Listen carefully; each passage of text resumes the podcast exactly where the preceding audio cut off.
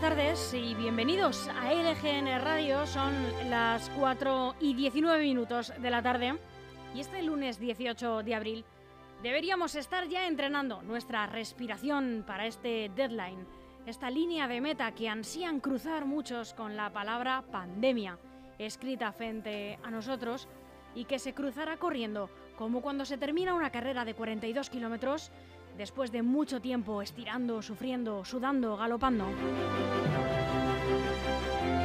Esperamos que esta maratón merezca la pena. Metáforos a un lado, buenas tardes, Jesús Troyano. Muy buenas tardes, Almudena. Yo creo que se ha entendido un poco la metáfora. Se ha entendido perfectamente. A veces soy un poco rebuscada, yo lo sé. Bueno, este gobierno, como muchos de sus homólogos ya han hecho, han decidido que esta pandemia al menos gran parte eh, de su lado estético, se acabe el miércoles. Vamos a dejar de tener que llevar la mascarilla en interior con la excepción de su uso obligatorio en el transporte público, en los hospitales y en los centros de mayores, y en aquellos centros de trabajo que así lo establezcan.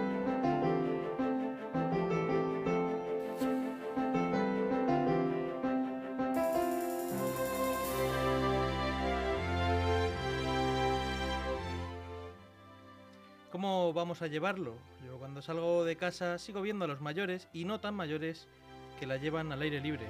Pues no sé, Jesús, eh, a mí me genera dudas, ¿no? Porque efectivamente soy una fiel creyente de que mm, esto tiene que acabar en algún momento, ¿no? Hay que cortar, porque la enfermedad no va a dejar de existir, vamos a tener que vivir con ella pero la cuestión, la pregunta es vivir con ella, pero también con mascarilla para siempre, para el resto de nuestras vidas. Este es el mundo que van a conocer los niños, por ejemplo, ¿no? Porque nosotros hemos disfrutado, depende de la edad de cada uno, pues más o menos años de, vida sin mascarilla, pero ellos, ¿no? Los eh, recuerdo un meme que había por ahí, un vídeo de una niña que iba tocando unos apliques que había por, por las paredes eh, y, iba apretándolos como si fuera a salir de todos ellos gel hidroalcohólico. ¿no? Ese es el mundo que van a conocer. ¿Quién nos iba a decir a nosotros, no? Hace dos años y unos meses, y un mes aproximadamente, que íbamos a tener mascarillas, que íbamos a tener gel hidroalcohólico, ¿no? Porque venían los turistas asiáticos, sobre todo aquí a España, y muchas veces les señalábamos, ah, mira ese con, con mascarilla, ¿eh? ¿Qué hace aquí en España con más? Hombre, que la lleve en China, por ejemplo, que hay mucha contaminación, pues bueno, el mundo da muchas vueltas y veremos a partir del miércoles. Yo creo que la gente, bueno, se lo va a tomar quizás de forma relajada, pero que la va a seguir llevando, ¿eh? porque mm, de hecho la prueba está en que en el exterior ya se ya se dejó no llevar la, mascarilla, ya se levantó esa, esa obligatoriedad y la gente, mucha gente lo sigue llevando. Efectivamente, como decías, pues vemos a estas eh, personas eh, de cierta edad, pero también a gente mucho más joven que sigue caminando sola, incluso ni, siquiera por grupos. A gente sola caminando con mascarilla, incluso haciendo deporte, entre comillas. Eh, es verdad que la gente que corre, que practica running, no. Pero gente que sale a andar y lleva la mascarilla puesta. Y es curioso, ¿no? Porque es que nos enfrentamos a, a que dentro de dos días, a que el miércoles, ya no hay que llevarla eh, aquí en Leganés vamos a, plantearnos en Parque Sur el próximo sábado por la tarde. Para esta semana viene un temporal eh, y, lo, suyo es que la gente vaya el sábado al cine, a cenar, a hacer sus compras, ¿no? Aquí en Leganés a Parque Sur. Eh, o al centro comercial, ¿no? se me ha ocurrido Parque Sur porque es el referente, ¿no? Es el más grande aquí en Leganés. Y, y oye, eh, esa gente que sigue llevando la mascarilla por la calle al aire libre, eh, ver a tanta gente con eh, sin mascarilla, perdón, ¿cómo va a llevarlo? Y esto me llega a la siguiente pregunta. ¿Nos va a llevar a una nueva división? ¿Qué crees? Yo creo que ya no es división, yo no hablaría de división. esto al final es libre, ¿no? De puede llevarla o no puede llevarla. Es cierto que yo siempre digo que si algo no está prohibido, eh, no, eh, no, es obligatorio, tendrá sus razones, ¿no? Porque cuando... No, acuérdate de los policías del balcón, ¿eh? Sí, sí. Pero en el año 2020 era obligatorio, no se podía salir de la casa y, o era obligatorio llevar la mascarilla, ¿no? Bueno, ahora sí poco a poco se está levantando esa restricción, también es porque tenemos vacunas. Es verdad que en España la población vacunada es incluso superior a países europeos, ¿no? Y en países europeos ya se ha levantado esta restricción y tampoco parece que se haya dividido la población. Bueno, pues habrá gente que esté más segura. Es seguridad individual al final. Ujú. El que esté seguro llevándola, pues que la lleve y oye, pues si no es, no es obligatorio, estás cumpliendo las normas, yo creo que no hay, no hay que darle vueltas tampoco. Lo que está claro es que a partir de este miércoles, este o del martes, a partir de las 23.59, para el que esté en la calle, no suelo ser yo, ya, no hay que llevar la mascarilla en la calle. El mundo tal y como lo conocemos desde hace dos años, el mundo tal y como lo conocen los niños de esa edad a los que mencionábamos, va a cambiar para siempre.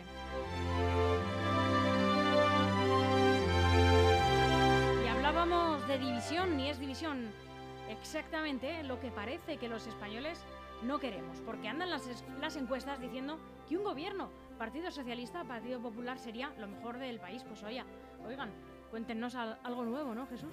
El famoso, ¿cómo se decía aquello? El, lo- los, La gran coalición. los ¿no? partidos de siempre, o algo de eso que se partidos de decía. siempre, ¿no? No querían salir del bipartidismo, ahora queremos todos volver. Bipartidismo, bien. Somos, somos un país que, que nadie entiende.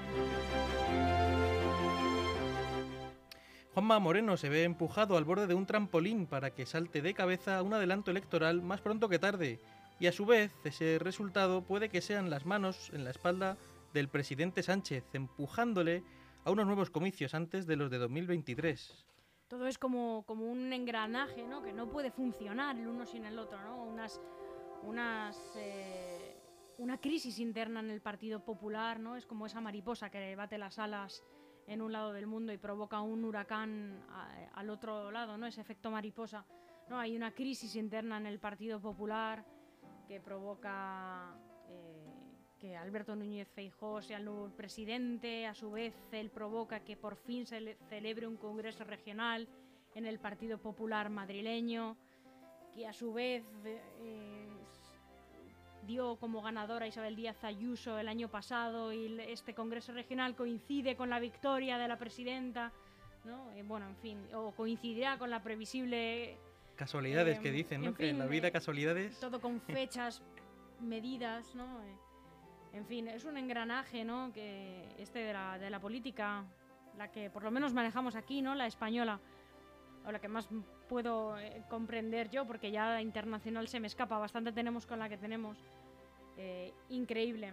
El caso es que, bueno, el presidente Sánchez yo creo que no quiere ni oír hablar de adelanto electoral porque está bien como está, pero si a Juanma Moreno le fuera bien en estas eh, elecciones, con las que no está nada de acuerdo su vicepresidente de Ciudadanos, Juan Marín, porque también está bien como está, es la única eh, comunidad autónoma que les queda gobernando, pues eh, para Sánchez sería un poco catastrófico, ¿no? Y tendría que adelantar quizás eh, las elecciones nacionales.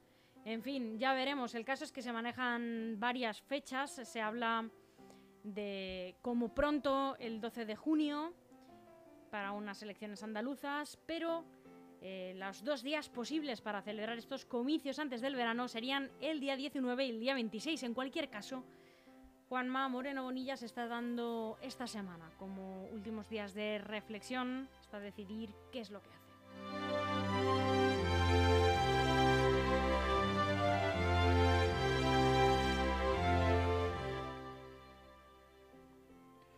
Y hablamos ahora de la noticia, de de las noticias, incluso del, del día, ¿no? En la que sacaba esta mañana el diario El Confidencial, en la que dice que la empresa de Piqué acordó con la federación una comisión de 24 millones de euros por llevar la Supercopa Arabia Saudí.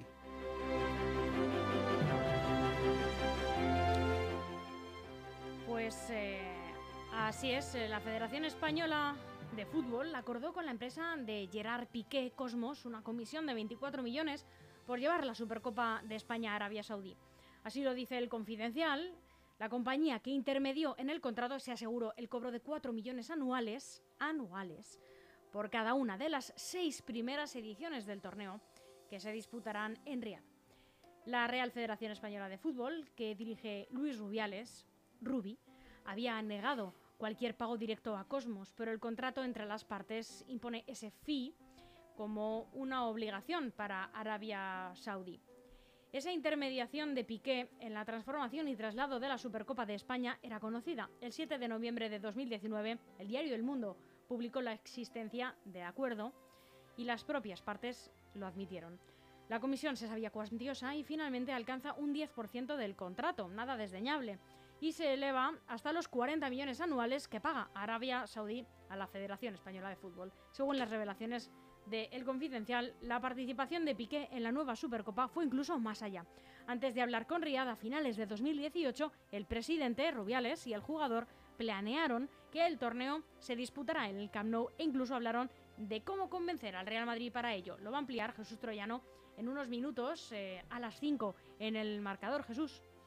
Pues sí, la verdad es que es una noticia triste, que ahora además cuando están saliendo los famosos comisionistas, que es una palabra que tenemos ahora todos en la punta de la, de la lengua, ¿no? Y es una noticia triste para el fútbol porque al final, además Piqué hace unos, unos meses o un par de años defendía a través de Twitter que el fútbol era de los aficionados. Pues bien, te llevas la Supercopa, que es un torneo nacional, la llevas a Arabia Saudí y además, pues eso, se pierde, se pierde el dinero por el camino. Un hombre muy, muy respetado en el mundo no solo del fútbol, sino de los negocios deportivos. Un hombre que ha sabido ver más allá de su vida como futbolista, sino como, como alguien que crea compañías que expanden el negocio del deporte, que traspasa las fronteras. Bueno, pues como todo, las ratas corretean. ratas corretean e infectan las ciudades, como es el caso de Madrid, con estos estafadores al ayuntamiento y con el Congreso Regional del Partido Popular en el horizonte más cercano, los próximos 20 y 21 de mayo. Yo, Jesús, es que me niego a llamarles comisionistas, fíjate, porque encima esta palabra a mí me gusta mucho cuando se hace una especie de, de cónclave, ¿no? De, de, los dueños de las palabras en castellano, ¿no? De la Fundeu, de la RAE y del resto de academias ¿no? de los hispanohablantes y eligen las palabras del año. ¿no? Eh, hace unos años era resiliencia, ¿no? que sigue, sigue estando muy en boca de todos. ¿no? Pues seguro que este año sale comisionista. ratas, ratas también, ¿eh? ojo, cuidado. Pues sí, porque mira, ser comisionista millonario entregando material sanitario en un momento de emergencia sanitaria inédita, incomparable, es lamentable. Es lamentable, es reprobable, es poco ético. Pero es que entregarlo a sabiendas de que es defectuoso, es propio de la peor calaña del ser humano. Así que yo prefiero llamarles directamente estafadores, por no estar diciendo ratas en la radio constantemente.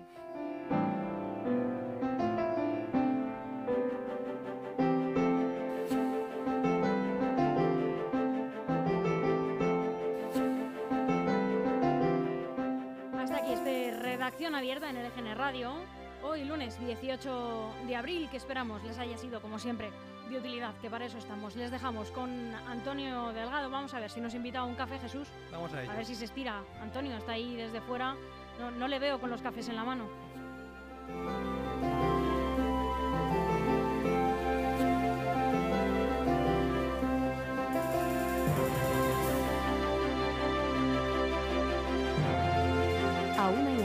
Piensan que la radio debe sintonizarse. Nosotros no. Descárgate la app de LGN Radio en Google Play o App Store.